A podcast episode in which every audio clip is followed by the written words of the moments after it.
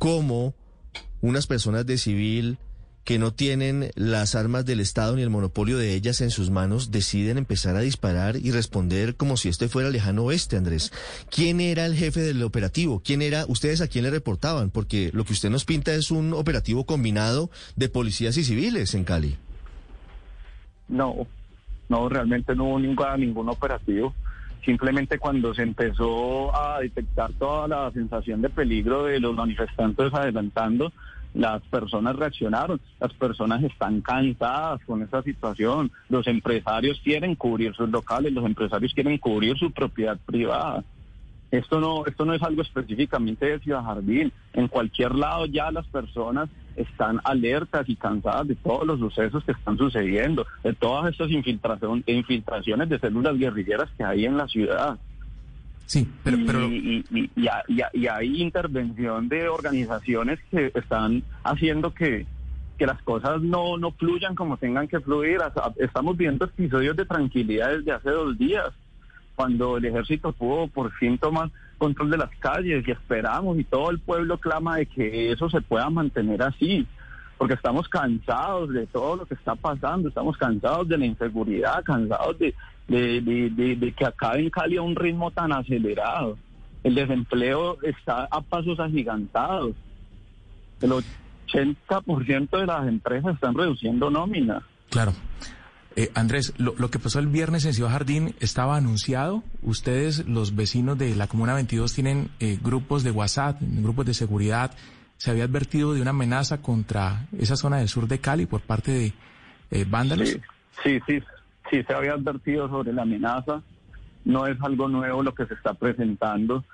Se ha generado una campaña. Ellos saben muy bien cómo hacerse de recursos de marketing para hacer todo un despliegue de redes sociales mediático para generar una narrativa en contra de algo. Todo lo que está en contra de lo que eh, sea no a favor de pensamientos de primera línea, de la resistencia, de, cosas del paro, con una narrativa cambian las cosas. Son expertos en tergiversar mucho las historias.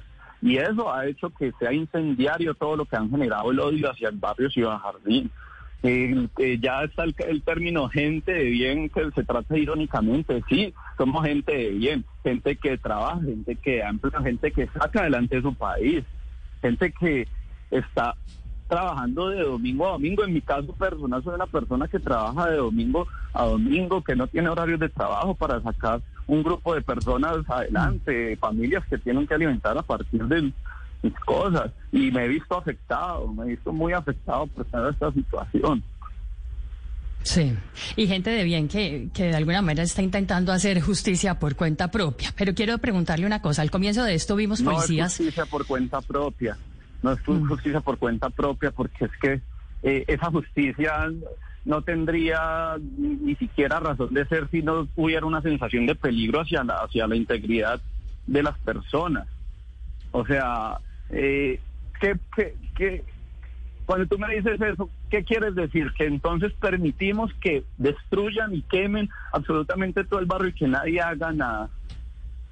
La gente no puede permitirlo, las armas no es la solución, no es el camino. Su tesis, señores, su tesis es que todos nos tenemos que armar entonces y responder. No, esa no es mi tesis, yo no estoy queriendo decir eso, pero sí estoy queriendo decir que los ciudadanos deben apoyar la fuerza pública, que la fuerza pública tiene que tomar el control ya de la ciudad, la fuerza pública del ejército. Pero es que hasta tienen yo, que garantizar la seguridad de todos ahí los estamos, hasta ahí estamos de acuerdo en que la fuerza pública tiene que hacerlo.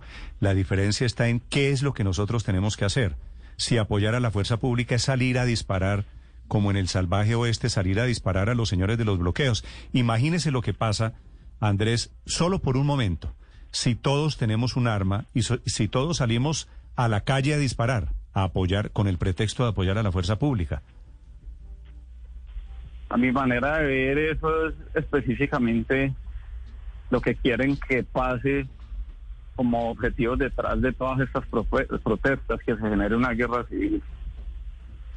¿Y usted no quiero caer en ese juego, no quiero ser instrumentalizado para, para estos hechos. Yo de verdad pido disculpas por el episodio tan bochornoso que se ha generado. Me ha costado, todo me ha costado tener que prácticamente eh, tengo que, ya no puedo salir tranquilo, mi familia no puede salir tranquila.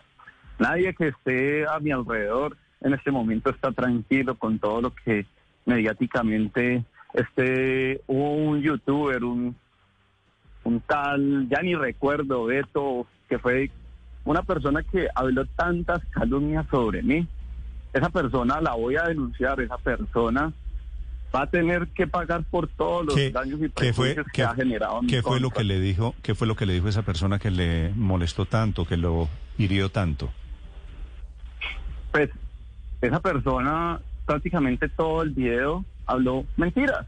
Todo el video me dijo eh, paramilitar, genocida, eh, cogió muchas cosas de, de, mi vida y las expuso a todo el mundo de manera incendiaria. Eh, asesino, genocida, paramilitar no salía de ese discurso y, y, lo otro se dedicó fue a querer hacer, eh, digamos, lo que engagement en su canal utilizando las imágenes de los influencers con los que yo he trabajado en mi compañía. Eso fue lo que hizo.